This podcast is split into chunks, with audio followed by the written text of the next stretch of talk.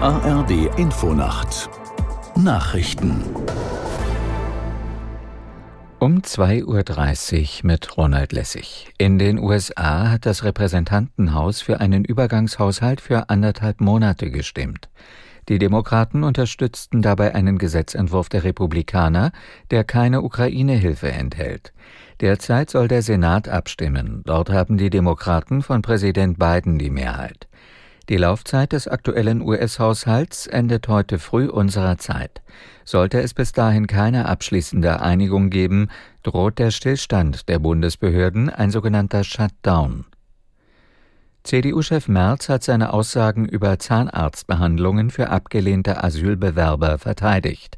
Man müsse auch mal etwas Kritisches sagen können, so der Parteivorsitzende der Christdemokraten. Aus der Nachrichtenredaktion Martin Seiler. Die Republik müsse nicht in Schnappatmung verfallen, wenn man auf drohende Überforderung hinweise, sagte Merz auf einem Landesparteitag der sachsen-anhaltischen CDU in Magdeburg. Auch der frühere Bundespräsident Gauck habe kürzlich vor einem drohenden Kontrollverlust in der Migrationspolitik gewarnt. An Kanzler Scholz richtete er das Angebot, spätestens nach den Wahlen in Bayern und Hessen am nächsten Wochenende gemeinsam eine Lösung in der Migrationsfrage zu suchen. Wegen seiner Zahnarztaussagen hatte Merz auch heftige Kritik aus der eigenen Partei einstecken müssen. Der Deutsche Städtetag warnt vor einem Ende des Deutschland-Tickets zum Jahreswechsel. Hauptgeschäftsführer Dedi sagte den Funke-Medien, die Blockadehaltung von Bundesverkehrsminister Wissing in der Finanzierungsfrage sei inakzeptabel.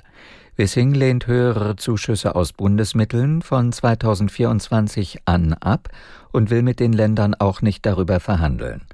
Ein Aus für das 49-Euro-Ticket wäre ein fatales Signal für die von der Bundesregierung angestrebte Verkehrswende, so Dedi. Nach Aserbaidschans Militäroffensive in Bergkarabach ist ein Großteil der Armenier aus der Kaukasusregion geflohen. In Armenien seien bereits mehr als 100.000 Geflüchtete registriert worden, teilte eine Sprecherin von Ministerpräsident Pashinyan mit. Aus Moskau Frank Eichmann. Der armenische Regierungschef hatte mehrfach von einer ethnischen Säuberung gesprochen. Dem hatte das aserbaidschanische Außenministerium widersprochen. Niemand werde zur Flucht gezwungen. Die Rechte der Armenier würden respektiert, ihre Sicherheit garantiert. Die Regierung des international nicht anerkannten Bergkarabachs hatte am Donnerstag die Selbstauflösung bekannt gegeben. Nach der Verhaftung des früheren Regierungschefs von Bergkarabach, Vardanyan, bestätigte die aserbaidschanische Generalstaatsanwaltschaft heute auch die Festnahme des früheren Außenministers des Gebietes, Babayan. Das Wetter in Deutschland. In der Nacht meist trocken, zur Nordsee hin einzelne Schauer, Tiefstwerte 15 Grad auf Amrum und bis 4 Grad im Westerzgebirge. Am Tage meist heiter, an den Küsten Regen 17 bis 27 Grad. Die weiteren Aussichten am Montag sonnig bis 30 Grad. Das waren die